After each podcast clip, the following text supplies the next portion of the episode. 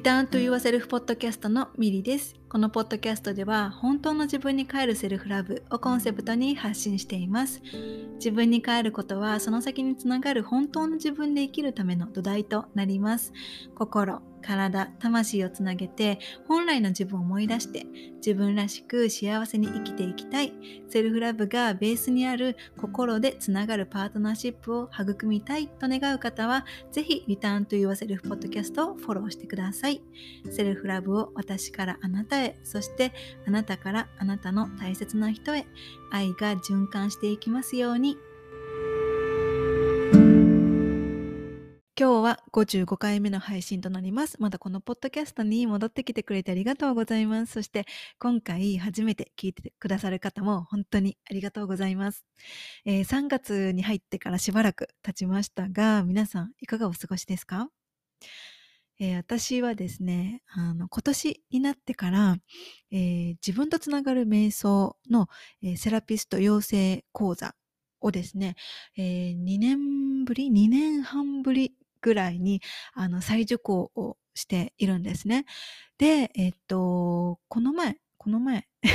えっと、1、2週間ほど前に3回目の講座を終えて、終えた、終えたんですけれど、あの、まだね、あの、講座自体は続くんだけれども、あの、3回目をね、この前終えて、で、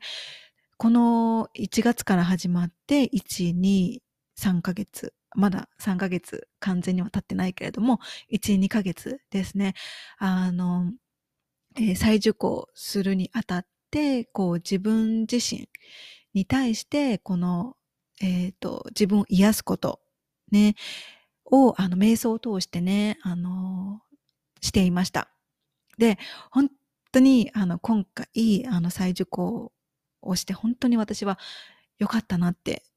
思っていて、で、今回は本当にあの自覚していなかった部分での自分の奥深くにあったあの痛み、心の痛みとか、あの、起き、その当時のそのままになっていた自分の、あの、うん、思いっていうのをたくさんね、あの、気づく瞬間があって、で、あまりにもね、たくさん気づくので、あの、自分の自身の中でなかなか消化しきれない部分があって、あの、ね、自分をヒーリング、あの、セルフヒーリング、瞑想を通して、自分自身をこう、ヒーリングしながら、ね、あの、なかなかこう、心が追いつかないっていう、あの、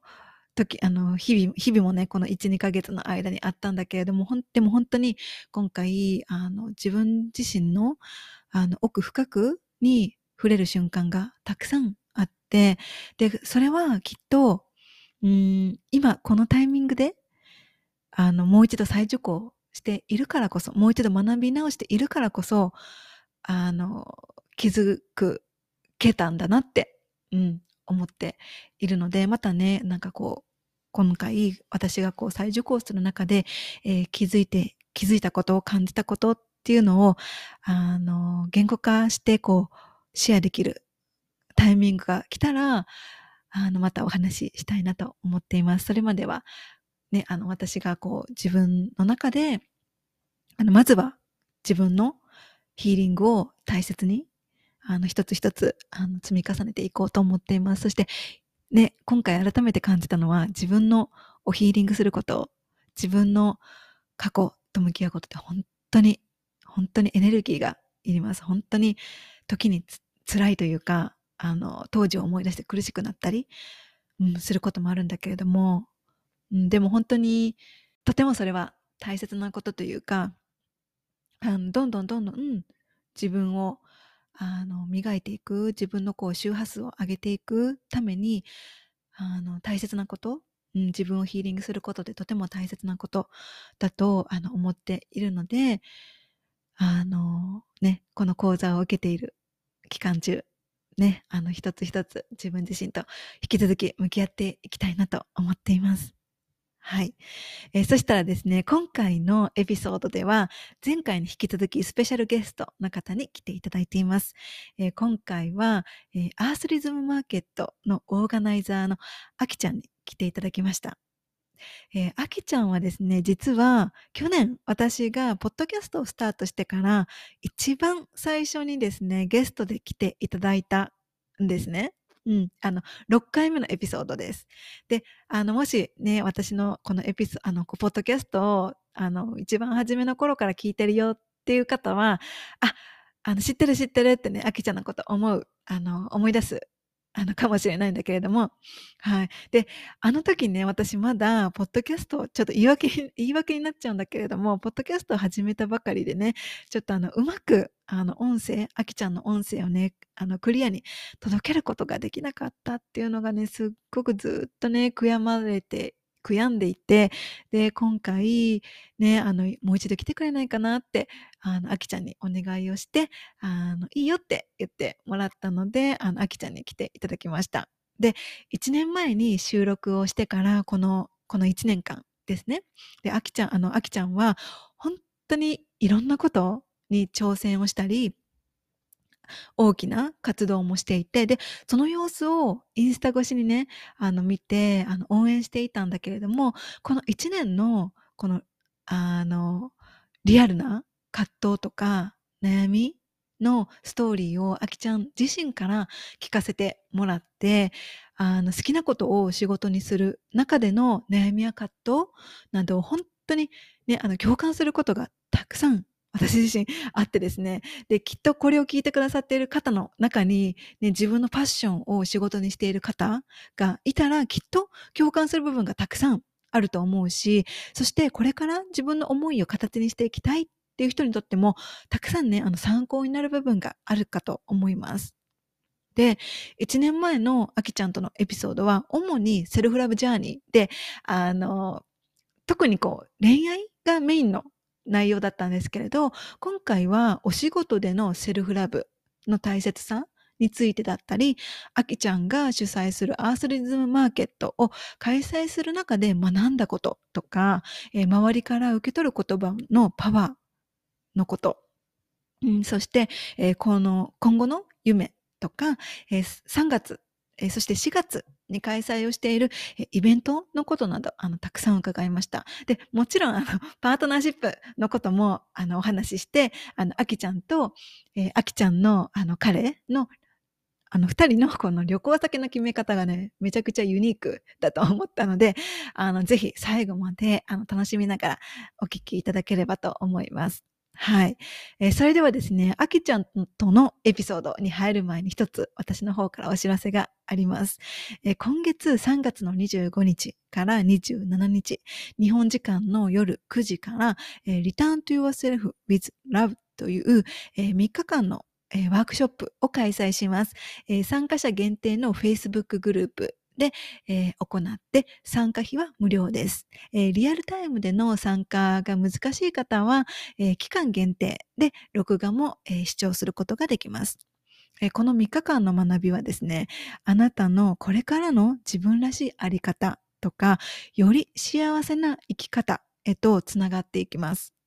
そしてあなた自身がより自分らしいあり方やより幸せな生き方をしていくっていうことは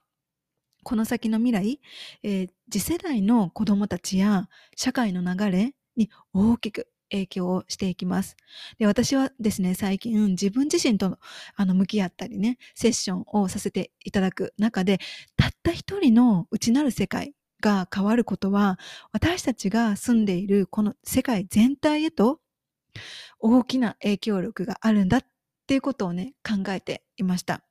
家族の中にとか、友達の中に、職場の中に一人、また一人とセルフラブを大切にしたあり方で生きる人が増えていけば、社会は、えー、世界は確実に変わっていく。そう信じているからこそ、この3日間のワークショップがあなたの内なる世界がより幸せに、より平和に、より豊かさや安心に満ち溢れていくっていうことを信じて、愛と思いやりをベースにお届けいたします。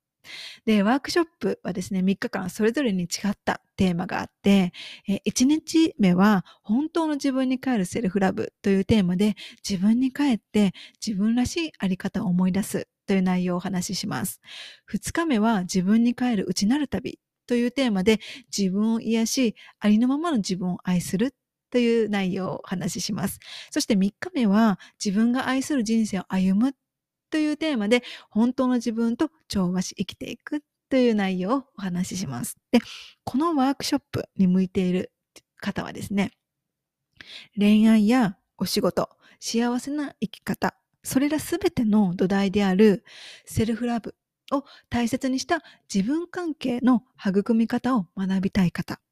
そして他人と比べずに内なる自分と手を取り合って自分のジャーニーを焦らずに信頼して歩みたい方。そして自分を小さく抑えたり制限しているブロックに気がついて、そして苦しさやモヤモヤから解放されたい方。で、自分を癒して、ありのままの自分を受け入れて、内なるエネルギーを調和していきたい方。で、本当の自分と調和をして、今、ここから理想と現実のギャップを埋めて生きていきたい方。そして最後は、えー、ミリの発信するメッセージが好きだなとか、ミリの発信するメッセージが心地いいなと感じている方です。はい、えー、この3日間のワークショップではですね、本当の自分に帰って自分の愛する人生を生きていくという意図のもとで、マインドセットやヒーリング、スピリチュアルなど、様々な観点から私が伝えている本当の自分に帰るセルフラブについて深く深く学んでいきます。えー、これが私だとか、どうせ私なんてという思い込んでいるセルフイメージを超えてですね、セルフラブが土台にある自分自身との心地よい関係だけでなくって、やりがいのあるお仕事も心でつながるパートナーシップも、もう自分を小さく抑えたり、幸せになることを諦めたりするのではなくって、自分が心から愛する人生を歩んで生きていきたいと願うあのソウルシスターズの皆様に向けて今の私がお伝えできることをですね、この3日間にたっぷりとお届けします。えー、本当の自分に帰ってあなた自身をアップレアップグレードする、えー、3日間の内なる旅に出たいってね、心が反応した方は、このエピソードの概要欄から、えー、3日間の無料ワークショップ専用のニュースレターへ登録をお願いします。で、そちらからワークショップのアクセス方法などをお届けします。で、このニュースレターはですね、普段私が不定期でお届けしている、えーニュースレターとはまた別のワークショップ専用のニュースレターとなるので、もうすでにね、私のニュースレター受け取ってるよっていう方も、改めてこの、えー、ワークショップ専用のニュースレターの方にご登録をください、えー、ワークショップでですね、皆さんと心からつながり合えることを今からすっごくすっごく楽しみにしています。はい。えー、それでは私からのお知らせは以上です。えそしたらですね、アースリズムマーケットオーガナイザーのあきちゃんとのエピソード、最後までお楽しみください。今回のエピソードでは、アースリズムマーケットのオーガナイザーのあきちゃんに来ていただきました。あきちゃん、今日はよろしくお願いします。よろしくお願いします。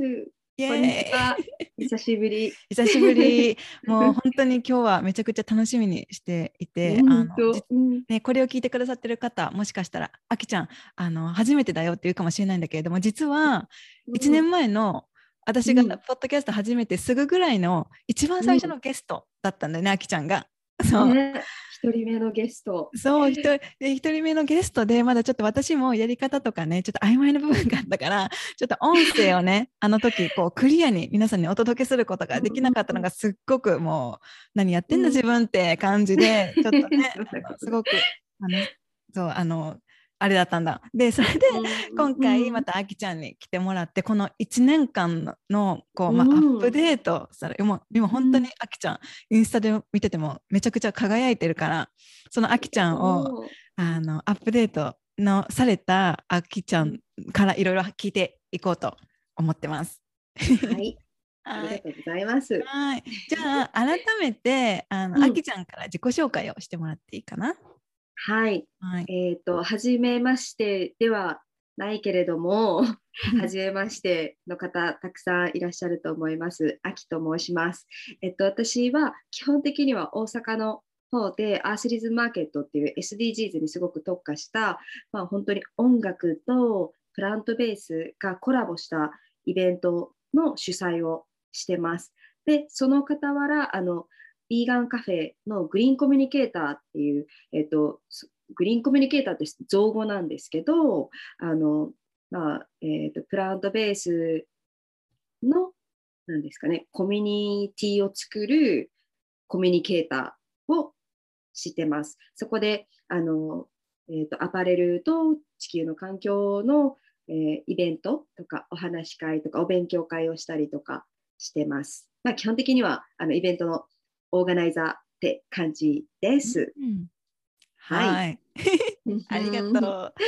はい、じゃあいろんなねあのこといろんなあのジャンルはねあの環境とか、うんうん、まあ、ビーガンとかあの、うん、に特化してると思うんだけど本当に幅広くイベントあっちこっち行ったりとかね、うん、してる私の中でイメージがあるんだけどもねあのそんなあきちゃんに今日はいろいろ聞いていこうと思ってます。はいはい、じゃあまず最初にあのね、うんうん、前回のその1年前、うん、一番最初に私のゲストで来てくれた時のエピソードは結構、うんうん、あのセルフラブジャーニーがあのメインのお話ですごく、うん、ああの話もめっちゃ良かった。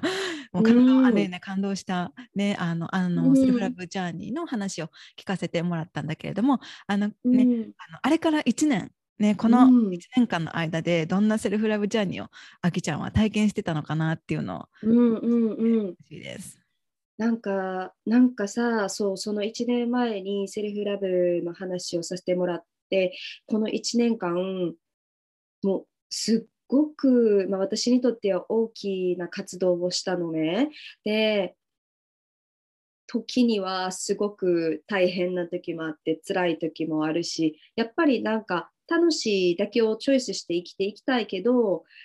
たまにはさなんかこうなんやろ、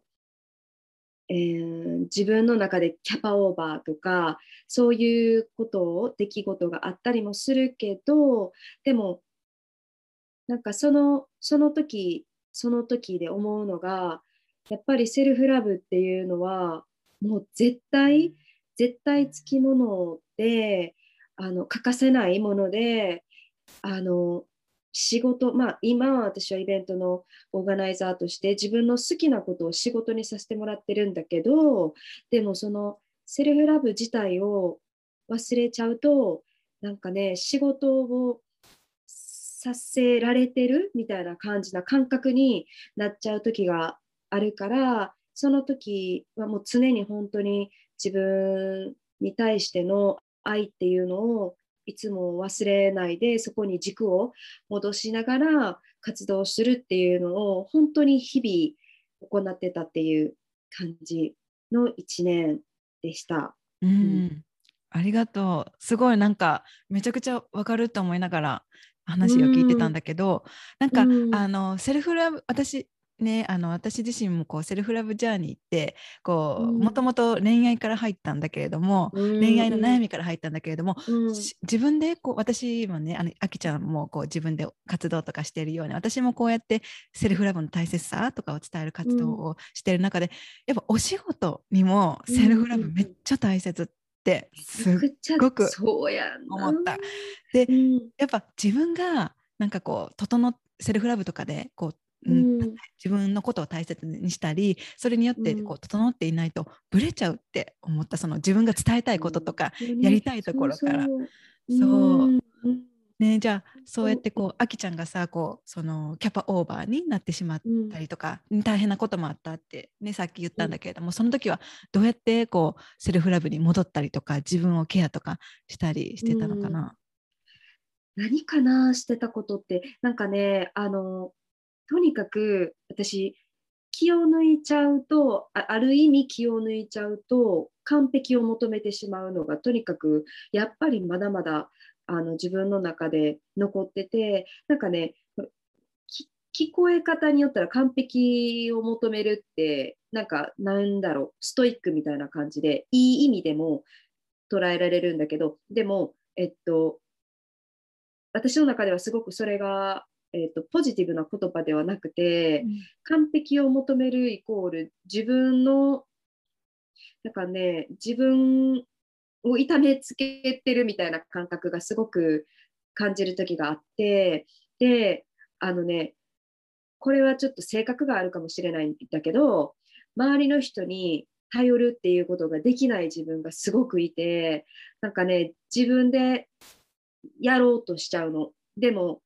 人って完璧じゃないからできないことだっていっぱいあるし得意不得意があるように本当に苦手なこともたくさんあるのに自分で周りの人に迷惑かけたくないからっていうので自分ですごくそれを補おう補おうとするけど結局自分がそれが大変でできなかったりしたことがすごく多くこの1年間でもあってでもなんかその時にあの自分の得意なことをノートに書き出したりしたのね。うん、ででするとさあの苦手なことがこう浮かんでくるというか、まあ、これは私のやり方かもしれないけどできないことをノートに書くのはやめたの。できないことをノートに書いちゃうとできないことにフォーカスしちゃうから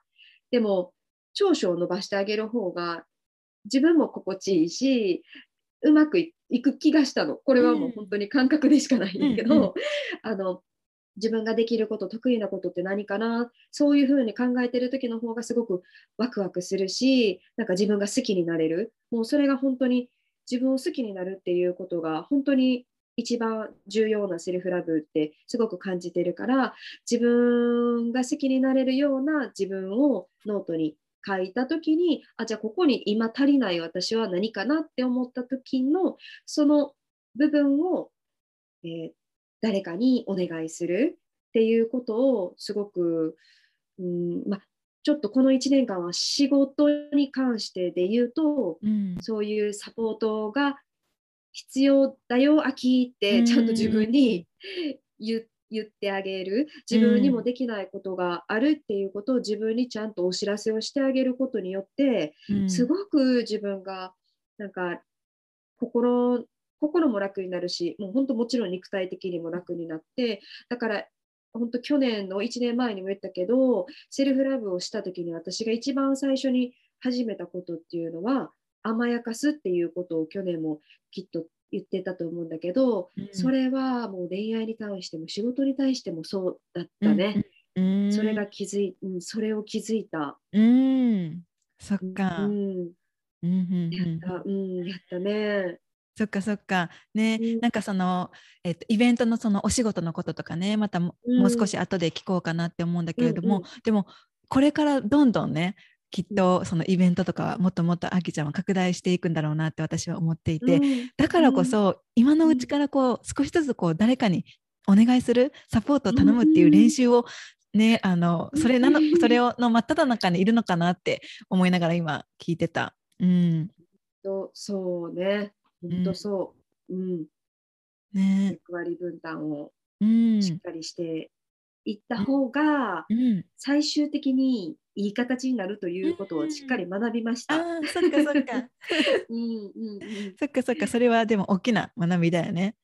本当に、本当に大きな学び。うん、そっかそっかよかったよかった。じゃあねそんなことがこうセルフラブジャーニーこの1年間の中であった特にこうお仕事の面であったっていうことなんだけども、前回ねその前回のエピソードで、あの恋愛の話をセルフラブジャーニー、特に恋愛の話をしていたんだけれども、なんかこの1年間でこう恋愛の部分ではセルフラブなんかこういうことあったな、こういうこと育んでたなっていうのはある？うんうん、うん、もうさもう仕事が100で例えばあったとしたら、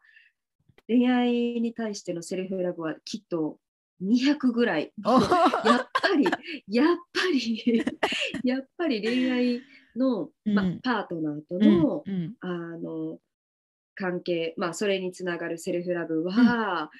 これはねもうもう源って言ってもいいんじゃないかな。その仕事につながる源でもあるしだからもう私自身が生きていくための,、あの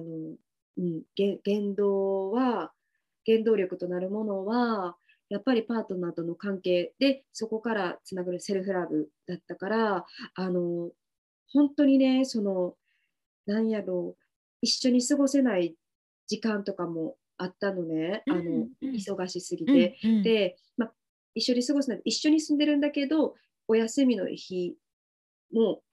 私は活動し続けているから休みじゃないような感じでで私たちすごく自然の中に入ることが好きだったのにそれもちょっとできなかったりとかいう時間が続いてたんだけど、あのねいつも本当にあの彼には本当に感謝してることはこの私がする活動をすごくサポートしてくれてるっていうことが、あの何よりも感謝してることで、ででさなんかでもさそういうちょっと自分があのいっぱいいっぱいになっている時でなんかね当たっちゃう時があるのね。なんかすごく、すごく当たるわけじゃないけど、うん、なんやろいつもそんな言葉発せへんのに、うん、ちょっとそういう言葉言ってしまったりとかなんかそんな時があったけどあったのね。でなんかでもさちょっと離れたらちょっと離れたんです、うん、私がどっか行って、彼は仕事でとかだった時に、考え直すのよ。なんか自分の中で。えこれってあのなんか本当の自分かなって本当の自分の心の声で彼に伝えたことかなとか、うん、そういうことを思うとな自分の中で反省してでお家に帰ってあの彼に言ったのねそのなんか昨日はこんな風に当たってしまってごめんって言ったら、うん、彼もあの絶対にあのいい気はしてなかったと思うのね。でもその前日はね、うんうん、でもその時彼が言った言葉がなんか自分は秋と出会って一回も秋のことをいやあの日本語で言うと何て言うのかな嫌なんかアノイってなんかちょっと嫌な感じに思ったことはないよって言ってくれて、うん、なんかその私のさこの感情大変な時の感情とかもすごくこう見てくれてて、うん、そこになんかちゃんとそこを分かってくれてるっていうのがすごく感じたのねその時に。うんうん、でで私の方が自分のこと分かってなかったかもってすごくその時に思って、ん。なんか自分が自分に振り回されてたところがあって、自分がしんどい自分が大変だからっていうのですごく感情を振り回されてた部分があったからなんかその時に、まあ、彼が気づかしてくれてで、そこからもう一回なんか自分であのなんやろう、うん、自分のことをちょっと見直見直見直した、うん、見直したっていうの、うんうん、ちゃんと 見直した。あの、うん、うん、何だろう。なんかじ自分をちゃんと愛おしく感じるように見直したっていうのがすごくなんか、うん、なんか仕事のベースが恋愛、うん、で、まあ、なんかそういう人をもしかしたら多いかもって思うけど、うん、なんか仕事と恋愛を天秤にすることがすごく多え仕事と恋愛を天秤にする方がすごく多くいらっしゃるような気がするんだけど、うん、っていうのは、うん、昔の私がそうだったの。仕事がうまくいったら恋愛がうまくいかないとか、恋愛がうまくいったら仕事がうまくいかないとか、ん。なんかそんな感じであのそうすごくなんかその天秤のような感じで、うん、私は感覚であったんだけど、でも恋愛がまあ、パートナーシップとかセルフラブその本当に愛の部分が満たされると、うんうん、同じように仕事も満たされるっていう、うん、この感覚はすごくこの1年間で感じたかな、うん、感じた。うんうんうんうん。なんかごめん長くなっちゃって。あうん、全然。いやでも、うん、あのまず最初にその彼のその言葉、うん、その会って、うん、今まで会ってからねあの、うん、いなんかこう歌ったいとか嫌だって思ったことはないよって、もうそのそその言葉かけをしてくれる彼も最高って思った。本当になんか感謝ですって感じよね、本当に。ね本当だね、その彼です、うん、彼のその彼とのそういったこう関係があるからこそまたこう、仕事に向かうこうエネルギーが湧いたりとかきっとすると思うんだよね。うん、それすごくわかるなって思って聞いてた。うんうんうん。うん、そっかそっか。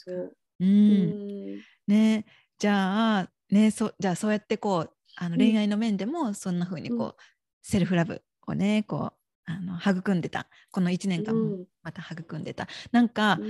ん。そのセルフラブジャーニーってこう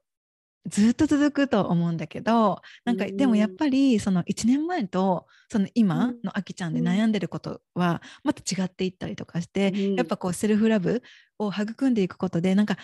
いい意味で悩みの質が変わってくるような私は気がしているんだけどもあきちゃんはそんな感じがする、なんかね、うんうん。あのセルフラブを育んでいくことでなんか、うん。うん、なんかこれまではなんかなんていうのかな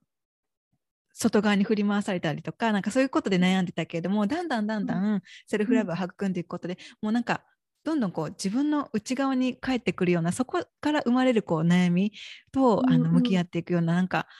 悩みの質が変わってくるなって思うんだけどうまく説明ができない。だけどなんかそう、うんうん。でもなんか全然あの、関係とかもそのせあの恋愛とかの関係とかもどんどんどんどん育まれていって変わっていくことによってどんどんどんどんこう悩みの質が、うんうんうんうん。うんなんかもっともっとより2人を成長させるものであったりより自分を高うん。そう成長させるものになんかうん。なっていくのかなって思ったりする。うん。うん。なんかさこのうん。1年間で、あのとにかくまずあの出会った方の数がとにかくすごいうん。1年間うん。で、あのさやっぱりこの、まあ、コロナ禍であのうーん何が、まあ、正解なんてないんだけど、うんうん。でもなんかね何がいいのかなんか、たうん。例えば、えっとまあ、アースリズムを通してで言うとうん。本当に多くの方があのいろんな世代の方が足を運んでくださるようになってあの本当さそうそう1年前にしこのポッドキャストした時にしてたあのアースリズムうん。の時は本当畑でしてたのね、うんちっちゃい。うん覚えてる、覚えてる。畑でしててそうん。こから本当にどんどん大きな規模にうん。なって、ですごく皆さんにもあの認知してもらえるようになって、まあまあ、言ってもでもまだまだあの、ね、あの知られてないマーケットではあるんだけど、うん。でもなんかさあの学生さん高校生の子とかあの小さなお子さんがいるあのお母さんが、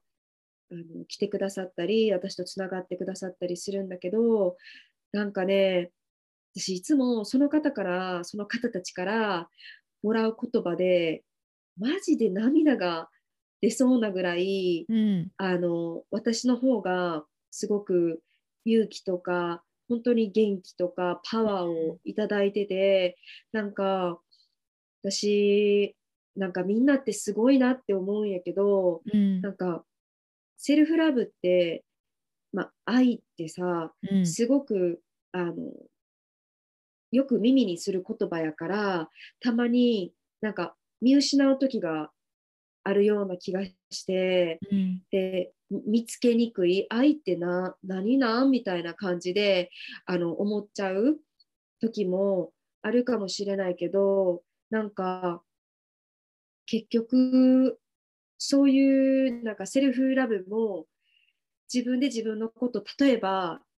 愛することができなかったとしてもそういう、ま、いいわいわゆる自分じゃない他人、まあ、家族であってもそうなんだけどパートナーでもそうなんだけど自分じゃない方からもらう言葉でどれだけ自分を愛することができるかっていうのをなんか再認識させてもらった感覚で、うん。あの私どれだけあの、まあうん、どれだけまあ例えばいいイベントを作り上げることができたとしてもなんかねどうしてもいつも自分を褒めてあげれなかったのね。うん。あのなんか、うん、うん、なんかね、そう、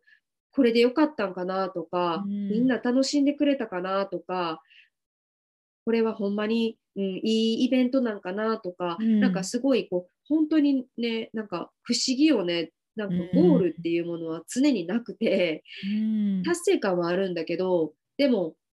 その中にはもういっぱいなんか反省がいっぱいあったりするの。ででもやっぱ実際足を運んできてくださった方たちの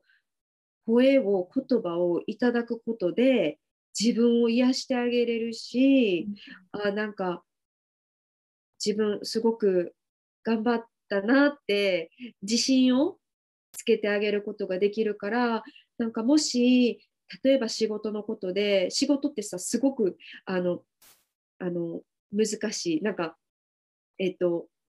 いろんなまあ仕事によって違うかもしれないんだけど達成感がすごく見れる仕事と継続をずっとしていくただただ継続をずっとしていくっていうお仕事が、まあ、日常的な、えーと、ルーティンがあるお仕事が、うん、例えばあったとしたら、うん、なんかその関わる方たちの声を聞いて聞けることがもしできれば、うん、聞いてもらうと案外なんか自分が思ってるよりも周りの人ってすごく自分のことを受け入れてくれててあの、うん、自分をすごく癒してくれる存在がすごく近くにいるっていうことも、うん、気づけるんやなってすごく思ったから、うん、自分がもし自分自身を癒して愛することが苦手な方は、うん、周りの声に耳を傾けると、うん、なんか結構癒されるかもしれない、うん、ね。すごくわかる。それは思った。うん、本当そうだね。うん。うん。やな、うん、まあ同僚でもいいし、うん、ね、まあそういう何かお客さん、あのサービス業であったら、うん、対お客さんになるから、そのお客様の声を聞いてみるとかすると、ね、なんかすごくモチベーションが上がったりあ自分でこう、やっぱりなんかあれなんかななんか人って認められたいとか承認欲求がやっぱりある、うん、絶対にあるし、うん。うん、なんかそれをいい風に、なんか自分に味方につけてなんかネガティブに考えずなんか承認欲求あってもいいよねってなんか思ったら、思ったらなんかそれをすんなり受け入れれる、うん、なんか、うん、じゃないかな、うん、すごく感じました。うん、ありがとう。はい、なんかすごくあの、うん、私とこう重なる、こう思い当たる節というか重なる部分がすごくわかるって思いながら今聞いてた。ありがとう。ね、じゃあ、えっと、そしたらね、あのー、ちょっと話の話題が少しだけ変わるんだけれども、はい、あのいつもねそのパートナーとあきちゃんはこう、アウトドアなこう旅行に行ってるイメージがあって、で、この前も言ってたよね。長野県だっけ？長野。うん。うんうんそうでその旅行のアイディアとかなんかこう、どうやって決めてるのかなって。であとその彼と行ったその旅行でね、今までこう印象的だった場所とか体験っていうのは、なんかどんなのか教えてほしい？えっとねまず場所を決めてるのは、まあ、彼があの日本語がちょっと読めないから、インターネットではちょっと調べれないのね。うん、で、じゃあ私が調べたらいいやんって話なんですけど、私全然そういうの疎くて、あの見つけれない人やのか。で、で、どういうふうに調べてるかというと、あの衛星マップあるやんか。あの Google マップの衛星,、衛星バージョンを、本当あの地球地球を見て でマップを見て、うん、あのね衛星写真ってめっちゃ面白いのが、うん、ほんまに綺麗な海とか川って、うん、衛星写真で見てもめっちゃ綺麗ねんな、えー、もうすっごい透き通ってて綺麗な海とか川が見えるねんやんか、でほんまにそこをめがけて行くから そこもう そこにピンを刺すの。その綺麗なところに。だから正直あの車の整備あの交通整備されてるとかされてないとか、全くわからないまま、行ってみないとわからない感じのあのすごくアドベンチャーな旅になるけどすごい。そういうふうに実は言っててだからそこってキャンプ場もももちろんないしああのお手洗いもないし、うん。キッチンももちろんなくてうん。私たちは車で行って車で寝泊まりするって感じで、まあ、その綺麗な川があったらその綺麗な川のちょっとあのちょっとだけ離れたところに車を止めて、そこで寝泊まりうん。するって感じかな、山も同じうん。くそんな感じで探してる。そっかなんかそうやって行き先を決める人初めて聞いた。衛星の方から見て。そうそうそう。上から見たらいいんじゃないかっていう 面白い面白い。そうです。かででもなんかね、あのすごいやっぱりそういうところって、うん。あの人の手が加わってないからうん。すごいのなんか野生動物も普通にいてるうし、ん。日本でだよね。あそうそうそう日本で。うん。結構結構ななんかあの、まあ、危ない道とかうん。結構危ない感じの道もあるんだけど、うん。まあ、でも、まあ、そそこから話つつなげるとさあのその印象がすごく、えっと印象に残ってるうん。場所は、うん。えっとね長崎の方からフェリーでうん。23時間ぐらい行ったところに、うん。西之島っていう島があって、うん。でそこの島が本当にちっちゃい島で、うん。野生の馬がいてて、うん。でそうなんかそのね島やねもうその島はなんか、なんやろ肉眼で見てるんだけどなんかの映画を見てるような感覚になるような、なんかえ合成みたいな感じの すっごいすっごい綺麗な島やった。なんかね、すごかったよ、本当に。そこにさらにちっちゃい島が、そこフェリー行って、またそこからさらにちっちゃい島があるんだけど、そことか人口600人とかで、へえもうねうん、とにかくすごくあの自然と近い存在で過ごしてらっしゃる方たちが多く住んでたね、西之島、長崎から行った西之島で、うんでも、あの、えっと、それは島がすごく印象的で、うん。えっと、水、川うん。が、とめっちゃくちゃ印象に残ってるのは、長野県のうん。牛ヶ滝っていう滝があるんだけど、うん。うん。その滝の滝からまあつながってる川うん。は、もうガラスみたいな綺麗な、もうなんかすっごかった。うん。実はこれ私インスタグラムであのリールで残してるんだけど、だからうん。10秒とか15秒のリールで残してるんだけど、うん。多分その10秒15秒だけでも、うん。そこのエネルギー感じる人は感じるんじゃないかな。もうね、そこも車止めてあの歩いて登っていかないと入れないところなんだけど真夏だったのに、うん。とにかくもう凍るように水は冷たかった。それぐらいもう住んでるうん人が全くいない、うん。もう住み切った場所って感じのそこのパワーはすごかったね。牛ヶ滝、そこすごくうん印象的なうんうん場所でした。後でまたリール見てみるうん、見てみて。そっか。そのうん馬さんがいたその島うんうんうんうん。の写真はすごくめっちゃ覚えてる。めっちゃ綺麗なところだったよね。そうやんな。うん。だって車で走ってて、うん。馬が前に歩くから通られへん。馬待ちっていう、馬待ち何回したかっていうぐらい。そうなんだ。うん。へえそっやかそっかそっか。うんすごいいいところやった、うん。そこも。うんうんうん。そっだよか。ね、うん。なんか本当にそうやってこう、あきちゃんたちが行くところはいつも自然豊かなところやなって思っていつも見てる。あの、うん。自然の中に行くときに私絶対してることがあって、うん。あのあの全然とてもシンプルに聞いてほしいんだけど、うん。あのさ自然自然と、うん。えっと、木とか山とか川とちょっとだけ会話してみるのね。うんなんかまあそれを普通にさあの人間と会話するような会話じゃないけど、うん声をなるべく聞き通りたいっていう思いで、うんあの本当自分をこう済ましてみるの。うんじゃあなんかさなんか毎回私涙出るのよその、うん。自然と会話してる時。うん。あの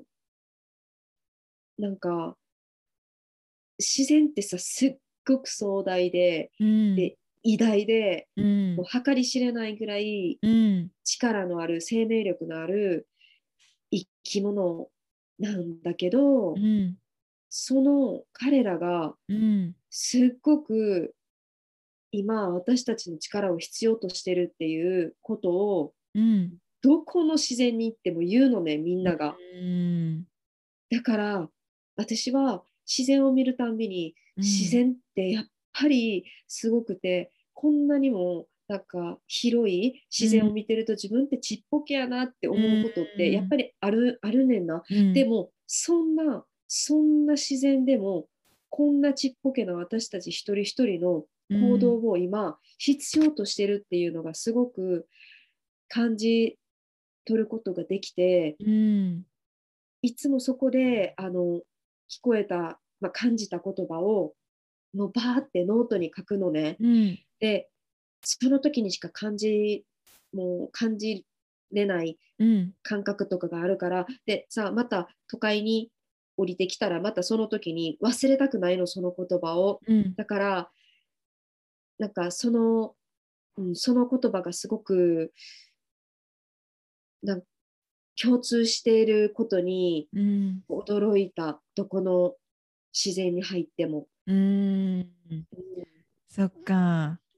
とても素敵なお話。うん。なんうんかその、うん。そうやって会話をするっていうこともね素敵なことやなって思ってうん、うん。聞いてた。うんうん。うん。うん。うんとみんなすっごい美しいんやけどね。うん。うん。すっごい美しい。やけど、やっぱりあれなんやと思って、なんか、やっぱりなんなんやろ。あの、みんなの力が必要。うん。今はみんなの力が必要っていうことがすごく、うん、共通してたね。うんうんうん。うん。そっか。そのその自然からのそのメッセージも今のこう、うん。あきちゃんの活動のこうエネルギーとかにもなってるのかな。うんうん、まさに、うんまさにそう、うん。うんうんう。ん、そっかそっつかな。がる。ううんうんうん。ね、そしたらそのさっきもね、こうアースリズムあのアースリズムマーケットのね、ことをうん。いろいろ聞いたり、あの話の中でねその話を聞いたりしたんだけれども、なんかこう、うん。これまで何回開催してきたのかな？えっとね、5回、5回？5回、うんうん。うん、じゃあその最初はこう小さなスペースその畑のうん隣のスペースから始まって、今は本当にめちゃくちゃ大きな、ね、あの会場を確保してすごいもう、あのねあの規模が めちゃくちゃあの拡大、どんどんどんどん拡大していってると思うんだけれどもでそしてうんこれからももっともっと拡大していくんだろうなって思っているんだけどなんかこれまでね、うん。5回開催してきてこう学んだことなんかさっきの、うん。さっきあの少し前に話した内容ともしかしたら被るかもしれないんだけれどもなんかこう、うん。開催して学んだことっていうのは何ですか？なんかさ、あのー実は前回、うん。一番まあ最近、えっとうん。1月に開催した時に、うん。実はあの私、アースリズムをやめようかなってうん、思ったのね。それはでやる前とやった後？のどっち、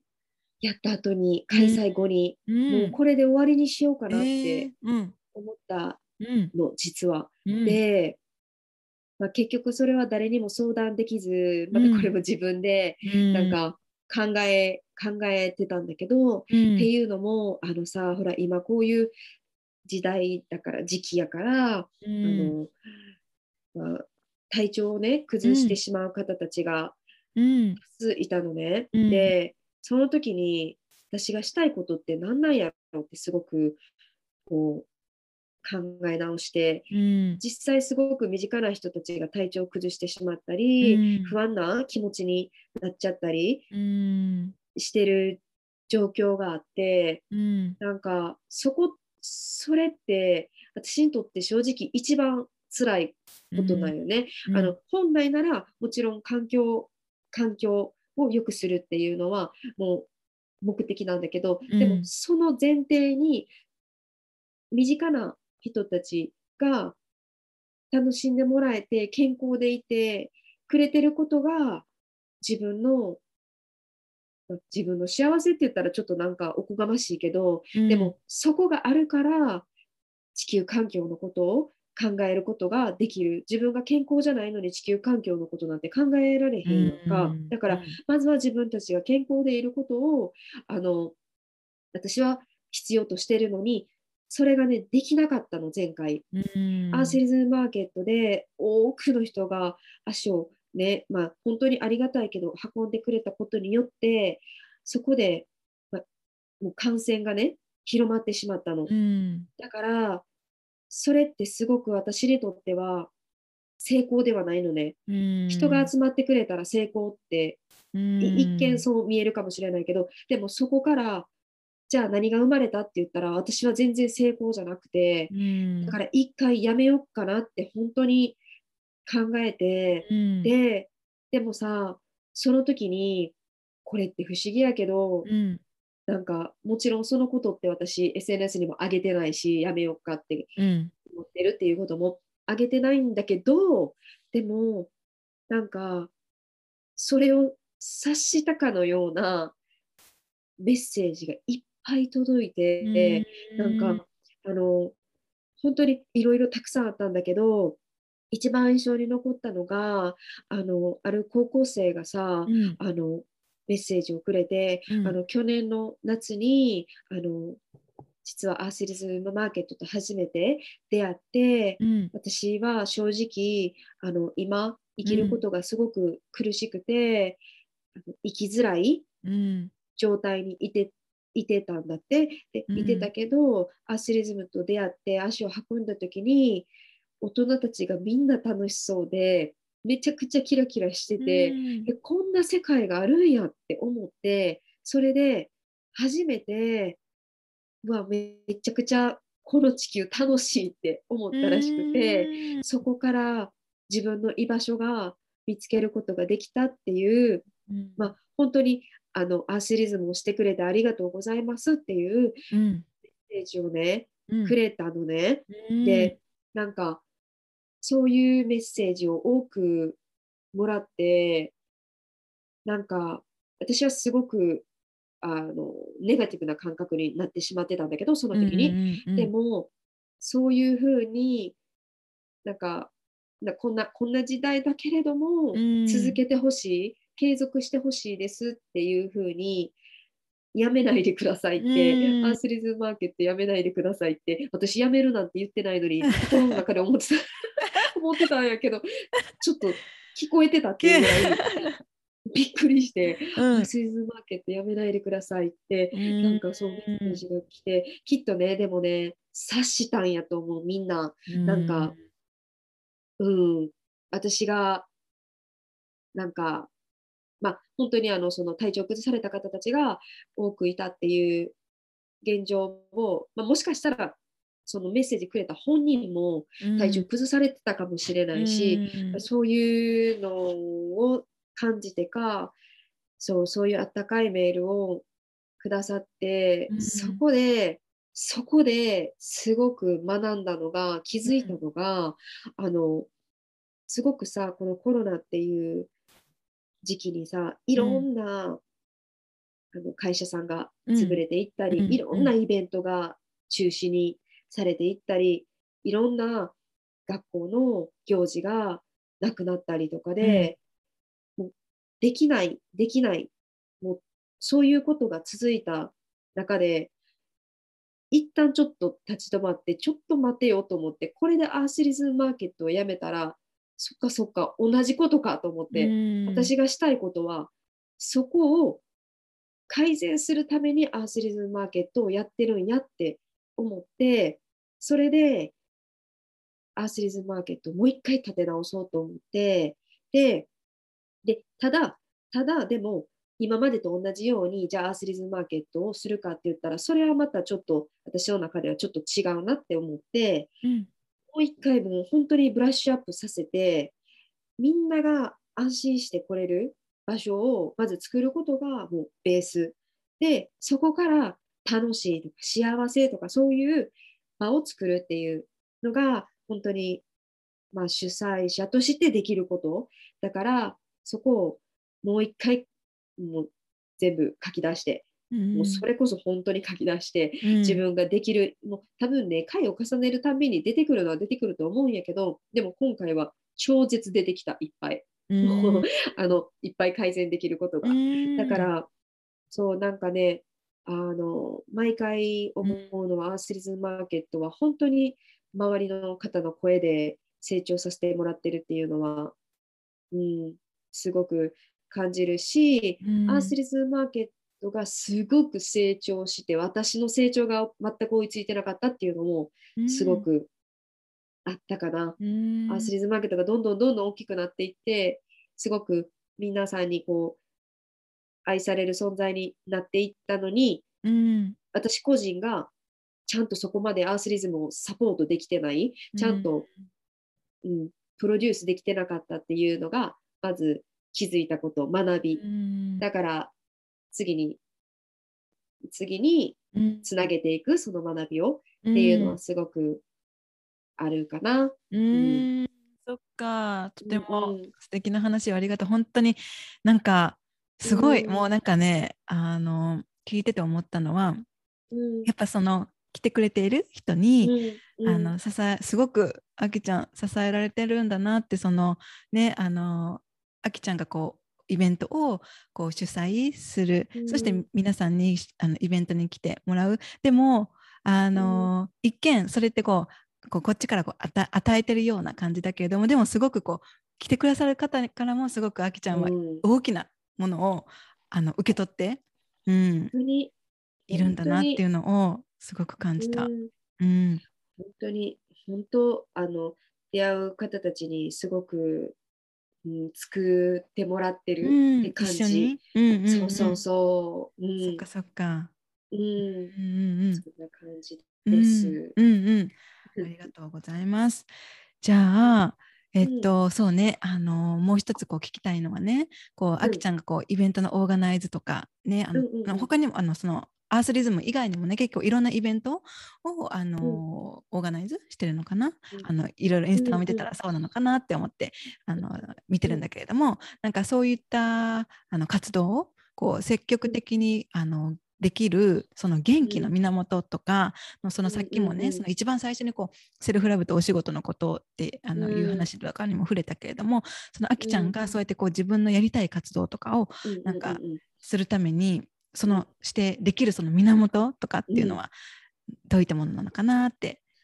うん。あのね、私すごく環境環境ってうん。今日もこのポッドキャストの中でうん。言葉にしてるけどうん。あの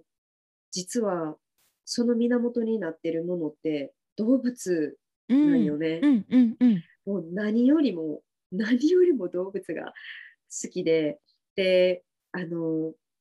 ま、自然、ま、環境を良くすると動物たちがその彼らが持ってる、うん、生態系のままで生きていけることが私の中での目標なのね。だからその生態系を崩してしまってるっていうのがすごく、うん、なんかね、なんか悲しくなっちゃうのね。だから自然を自然として保てなくなっちゃってる。イコールそのそこに住んでる動物たちが本来生きていく場所がなくなっちゃって本来、うん。自分たちの生態で生きていこうとしてた生態系をすごく崩されてるっていうのが、なんかねあのすごくなんだろう私の中では心が痛くうて、ん。だからその、まあ、マーケットはもちろんビーガンのもので全て揃ってるんだけど、うん。それもあの畜産の動物、家畜って言われる動物たちの命がすごく愛おしくて、ね、すごく奪われるのが心が痛く思うからマーケットはもちろんビーガンのもので、あのゴミゼロのマーケットを目指してるんだけどなんでゴミゼロにするかというとあのその野生にいてる野生の動物たちの生態系を崩したくないっていうのが一番の思い、だからあのやっぱりなんかちょっとね心が落ちた時とか、うん。そういう動物たちのことを考えたら計り知れないぐらい力がみなぎる。うん。うん、いやいやなんか私が落ち込んでてどうすんのみたいな感じ。うんそっか。うんうんすごくそれはもう本当、うん、何にも比べれないほどうんかな。うん。なんかあの、えっと、一時期すっごく大変だった時、そのまあ忙しかった時に、家をね、出るうん。時行ってきますっていう時、あの、彼に今日も地球のために行ってくるわって言って、えー。かっこいい。うんうんうん。なんか普通に、えー行ってきますみたいな感じで行っちゃったら、なんかしんどい、しんどいやんか。うんうんうんでもなんかもう、ほんまに、なんかもうね、そこをちょっとアンパンマンみたいな感じでさ、ヒーローみたいな感じでさ、うんうんうん。行った方がうん。自分のモチベーションも上がるし、うん。なんかもう一回自分に思い出さす、うん。これしてるのは何のためやっていう風に、もう一回ちゃんと自分に認識させてあげることによって、うん。その源がここうき気づく、そのうん。原動力をうんうん。身につける自分に。うんうんっていうのがすごく、うん、あったかな。うやっんぱその源はあれやね、もう動物、そっか。動物、うん。うんうんうん。そのあきちゃんのさ、そのうん。動物へのこう愛っていうのは、なんかうんもうずっとずっとあったの、うん。その動物への愛？もともと動物が好きだった？んそうやな。ちっちゃい時から動物は好きやったけど、でもその好きっていうその感覚はきっとみんなが持ってる多分好きやったと思う。うんあのうんワンちゃんが可愛いとか、うんだから小さい時に動物園に行って可愛いって思うような可愛い。うん。でも今私はもし動物園に行ったら可哀想ってなっちゃうと思うんだよな。うん。だからその感覚の違いは多少はあると思うけど、でもその、うん、動物への愛、愛、思いっていうのは、まあでもあれかな、その18歳の時にペットショップでずっと高校卒業してからペットショッうプん。に勤めたことがもしかしたら、その今の私が動物に感じる愛情のジャーニーかもしれないね。か。ううん。ん、動物が好きでペットショップに入ったけどでも実はペットショップ全然違うかったっていうのを見た時に、あれ？うん。じゃあもしかしたら動物園は？みたいな感じに、そこから広がっていってえ水族館は？みたいな、そんな感じになってえ知っていくとえちょっと待ってちょっと待ってみたいな、私がが好きって思ってた可愛いと思ってた動物たちはもしかしたら辛い状況にいてたかもって思って、そこの気づきが次はプロテクトの方に入ったんかもね、うん。守ってあげたいっていう方に、うん、変わったんだと思う。そっか。じゃあうん本当になんか動物が好きでペットショップで働いたけれどもあの、うん。その裏裏側をこう、あうん。の見るとあの機会があったっていうあの知る機会があった、そこからこうねあの動物を守りたいっていう風にね広がっていったって、なんかきっとそのペットショップで働いたこともきっとうん。なんか意味がねあったのかなってそれが全てねそこからきっとあきちゃんのね、こうビーガンとかのジャーニーが始まってきっといるんだろうから、うん。うんうんそうやね。うんうんうんうん。そっかそっか、ううんうん。うんね、だって知らないもんね普通にこうその外側から見ているというかその動物園を外側から見ているようなねあの、うん。私もなんかそういうビーガンとかを知るまでは全然そういったことを,、うん、を考えたこともなかった。その動物がどうしてなんかどんな風にこうペットショップにならあのねあの、いるかとかねなんか動物園のなんかこう様子とか、うん。もう全然知らなかったからうん。ん。だからねなんかそうやってこうこうなんかねそういう思いとかを持って活動をしている人とかとこううん。知り合う機会とかなんかうん。がああったことを私もねあのすごくあの考え直す、うんあのうんうんうん、ことになったなって思ってだからきっとそうん。のあきちゃんがねオーガナイズしてるイベントとかでもなんか全くそのビーガンとかじゃなかったとしても、あうんうんこういう考え方の人がいるんだとかなんかうんこういうね、あのこことが起きてるんだってことを、ね、知ることによってきっとなんかこう、すうん見方とか自分の行動とかが、とか意識を向けるところが変わっていったりするのかなって、うんうん思ったりうん。うんする。うんそうやね。その気づきの場にうんなってもらえたらすごく、すごく嬉しい。うんうんうん。ね、うん。それでその、うん。さっきさその高校生がすごくあのメッセージをくれてさ、なんかうん。こんなこう生き生きした大人がいるいるのはすごくびっくりしたって、でそうやって、うん。言ってたと思うんだけれどもなんかそうやってこう、生き生きした大人たちを見るってすごくあの、うんね、お大人の私たちからもすごくああの見てもすごくねあのエネルギーをもらえるし、ね、あの幸せなことだよね。うん。本当にやっぱりあのその今の特に高校生たちって、あのすごく生きづらいっていうのは、うん。私はすごく納得できたんだけどやっぱりこの,、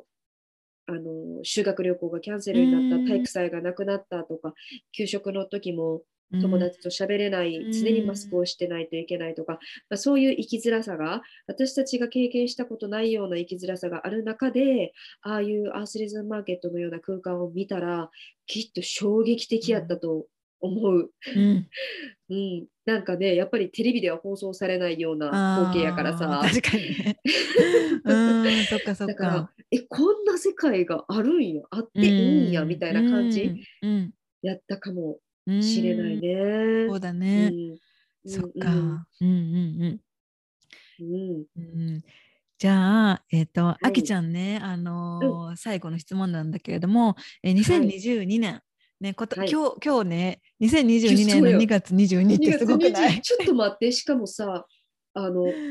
今、うん。日本時間22時23分、さっき過ぎたところあ22時22分。お、マジか、すごい。すすごい、すごい、ごい。すごい。いや。ね、ちょっと嬉しい、嬉しくなった。じゃあ、うんね、あのーその2022年が始まってから、まあ、もうすぐ3ヶ月が3月になるから、ね、あの 3, 月3ヶ月経つ頃になるんだけど、今年の夢っていうのは、あきちゃん、何なのかなって、きっと、あのうん、たくさんノートに書いたのかなって思うんだけど、なんか、うん、シェアできる夢、教えてください。はい、もう、一つだけ言うと、うん、今のアスリズムマーケットをなるべく多くの場所でうん。開催すること、うん、日本全国ってこと、そうよね、うん。日本全国でできたらすごくうん。嬉しいね。ううん。んその、まあ、アースリズムマーケットを知ってもらうっていうよりかはアースリズムマーケットにいる方たちとなんかつながってもらったりとか、うん。そのアースリズムマーケットの思いっていうのを知ってもらうことによってあのもしかしたら一人一人の習慣が少し変わってそれがいつか地球環境にすごく大きな変化を与えててで最終そこから動物たちが豊かにうん。過ごせたら、うん、もうそれはほんまに幸せやね。うんなんか本当本当小さな入り口になっちゃうかもしれないけどでもね私が本来したいことの入り口はアースリズム、うん、かなアースリズムに託しております。あーすごい、うんかっこいい。うん。す本当ね。うんまあでも本当に思うのはうん。きっとね自然とか動物があの豊かに暮らしてる時って人間って絶対に豊かに過ごせてるから、うん、確かに。だ。からあのねで逆に動物や環境がすごく大変になった時人間も同じく大変なうん。生き方を選択されるから、だからね、もう全部つながってるからさ、私たちも動物の、ねうん。一種やから。うんうんだからね、人間、動物ってこの、なんかこのね、ラインがあるようにちょっと感じちゃうけど、でも私たちも動物の、ね、一種やから、うん。動物が、動物や環境がいい、何環境で過ごせたら、うん。なんか全て調和されるんじゃないかな、うん。うん。でうん。うん思っております。うんありがとう、とても素敵な夢ねあの、こう日本でね今は関西大阪だけ、うんうんうんだけれどもなんか本当にいろんな場所で、こういろんな場所にこう、あきちゃんが駆けつけていくのがすごくイメージができる。本当もう、ねえ、うんそうよね。あの、ね実は一つ4月に関東での開催が決まってて、そうなんだ。そうなんです。すごい。あの、今まだね、ちょっとこれまだ2月だからオフレコなので、まだちょっと公開できないんですけども、うんうん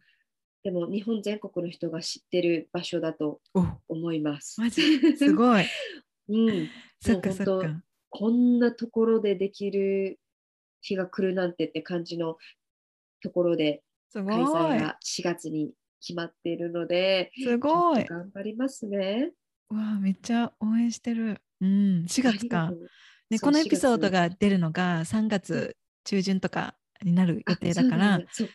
そしたらもうそれを聞いたら、もう関東の人は もうすぐにもう予定をあのハートマークつけて、あのその日はい。行ってほしいです。うん、日程ね、日程はもう決まってるの。日程だけ公開できる。うんうん4月うん。23日、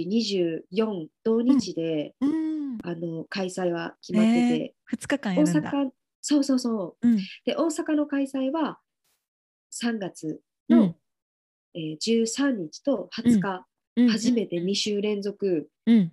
アースリズム開催、っちも日曜日うでん、うん、うん、する予定で、もしかしたらこのポッドキャストがうん、公開される時ぐらいかな？そうだね。ね、あの前後になるかもしれないけど、あのね、うん、もしタイミングが良ければ、ね、うん、皆さん、あの、ねインスタグラムの方でうん、案内してますので、ねよかっ、たらうん、うん、見てください。はい。そっか、楽しみだね。ね。う。うんん、楽しみ、本当に、うんうんうんまたみんなの顔を見れるのがすごうんく楽しみですう。んうんうん、ねあきあきちゃんこれがあきちゃんっていうのはすぐわかるのかなみんな会場に行ったら。えっとね、一応ね、あの、名札をつけておりあます。そっかそっか。そう、あの、それまではつけてなかったのうで、んうん。で、でも、さ、まあ、サポーターもいてるから、うんうん。サポーターの人も分かるようにつけてもらってて、うん。で、私も同じくつけてるから、あの、ちょっと小さいから埋もれてるかもしれないけど、うん。でも、あの、見つけてもらえるようにうん。名札つけてますので、うん本当声かけてもらえたらすごく嬉しいです。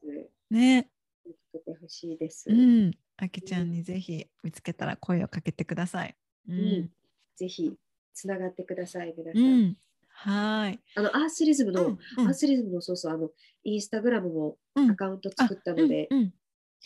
多分去年1年前はうんうん作ってなかったのね。はいはいはい。あれからちゃんとアースリズムのアカウントも作りましたので、ようんうん。かったら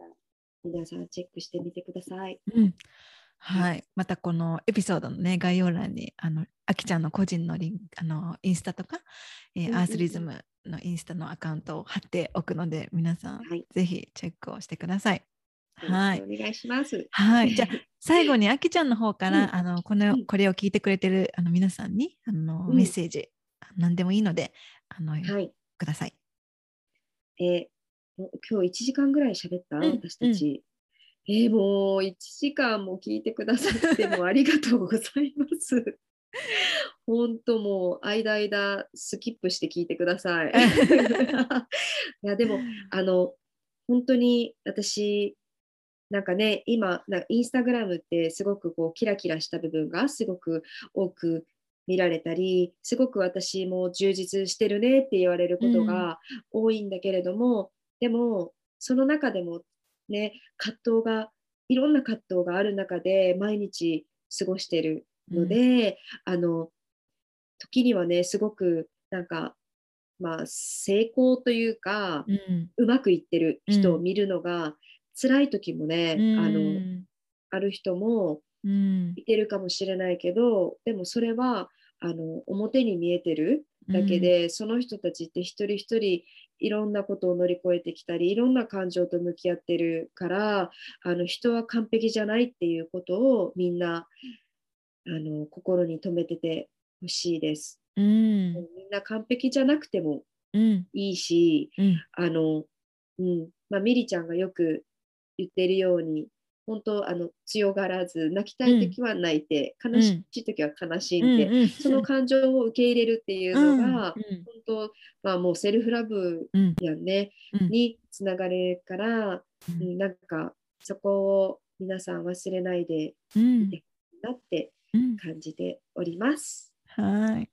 ありがとう、最後にとっても 素敵なメッセージをありがとうございます。こちらこそありがとうございます。はい、えー、そしたら、えー、またあのこのエピソードの概要欄にあきちゃんのいろいろ情報を貼っておくので皆さんねこのあきちゃんのこの元気さとこの愛と、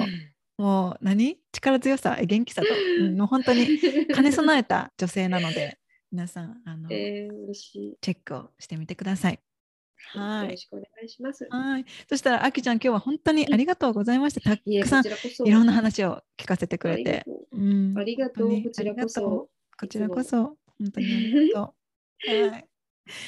そしたら、えー、今日のエピソードでは、えー、アースリズムマーケットオーガナイザーのあきちゃんに来ていただきました。えー、最後まで聞いてくれてありがとうございます。それでは今回のエピソードは以上です。またね。またね。バイ。バイバイ。あきちゃんとのエピソード最後まで聞いてくださってありがとうございました。えー、どんな学びや気づき、発見、心が反応したことがありましたか、えー、あきちゃんが主催するイベントはですね、去年あきちゃんがこのポッドキャストにあのゲストで来てくれた時から本当にね、あの規模が拡大していて、で、その様子をね、すごいなーって、あの尊敬してかけながらあの応援していたんだけれども、でもその中でもイベントが拡大していく中で、えー、インスタでは見せてはいないけれども、たくさんのあの葛藤や悩みとも直面していたというあのリアルなストーリーをですね、素直にあのシェアをしてくれたあきちゃんには本当に感謝をしています。で、イベントをオーガナイズする中で大変なことはもちろんあるけれども、それでも何度も自分の軸に戻って、で、自分とたくさん向き合って、で、そして自分の長所を伸ばして、必要な部分は誰かに頼るっていうやり方にシフトするようににしたりして、で、そうやって積極的にね、あの、活動を継続しているあきちゃんのパワーには本当にあの感動をしたし、で、そんな風にね、活動できる源には、イベントに来てくれる方たちの愛や感謝のこもったあの言葉があることはもちろん、あの、他にも動物たちが本来持っている生態系のままで生きていけることが目標という強い思いがあるからこそで、ね、あきちゃんの話を聞きながら、これからもあきちゃんの活動を本当に応援していきたいし、そして私もね、早く日本に帰ってあきちゃんのイベントに本当に本当に早く行きたいって強く、強く思いました。はい。で、そして、あの、エピソードの中であきちゃんがね、言っていた、えー、自分で自分のことを愛することが難しい時は、家族やパートナー、他人でも自分じゃないあの方からもらう言葉でどれほど自分を愛することができるかっていうのをあの再確認させてもらえた。ね、あの来てくれた、イベントに来てくれた方たちの声や言葉を聞く聞くことで自分を癒したり、私頑張ったなって自信をつけることができるっていうあのことをね、あきちゃんが言ってくれたんだけれども、その話もね、すごくあの共感をね、しました。あの、私自身、あの、自分のお仕事のことで悩んだり、自分に厳しく、お仕事関係でですね、自分に厳しくして、自分はまだまだ、まだまだだって思って、自分自身を苦しめてしまうこともあるんですよね。で、その時はこれまでにセッションやコミュニティに来てくれた方たちのメッセージをね、読み直したりだとか、インスタの DM でいただいた嬉しいメッセージのスクショをね、読み直したりして、あきちゃんが言っているように、他の誰かの言葉で自分を愛することができたり、また自分にモチベーションを取り戻したりするっていうことが、あの、私自身もね、あの、そういう体験があるので、あきちゃんが話してくれたことに、本当に本当にあの共感をしました。はい。で、今回のエピソードから学んだことがあればですね、あきちゃんや私をあのタグ付けをしてインスタにシェアをしてもらえたら、え皆さんがどんなことを学んだのかとか、心に触れたのかっていうのを知ることができるので、ぜひあの教えていただければと思います。そして、このエピソードが必要な方が周りにいらっしゃったら、ぜひその方たちにシェアをしてあげてください。えー、そして、あきちゃん主催のアースリズムマーケットがですね、3月13日、そしてあの20日の2週連続で大阪であの開催をするそうです。そして4月の23、24の土日ではですね、関東で開催をするそうなので、概要欄に、あの、あきちゃんの主催のアースリズムマーケットのインスタグラムのアカウントを貼っておくので、予定が合う方はぜひ、あの、足を運んでみてください。はい。えそれでは、リターントゥ yourself ポッドキャストの感想や話してほしいあの内容のリクエストなどですね、いつでも私のインスタ、ミリカルナにてお待ちをしています。そして冒頭で話したように、今月3月25、26、27に開催をする3日間の無料イベント、えー、Return to Yourself with Love ワークショップに参加するためのニュースレター登録のリンクをですね、このエピソードの概要欄に記載をしているので、そちらからご登録をお願いいたします。それでは、今回のエピソードは以上です。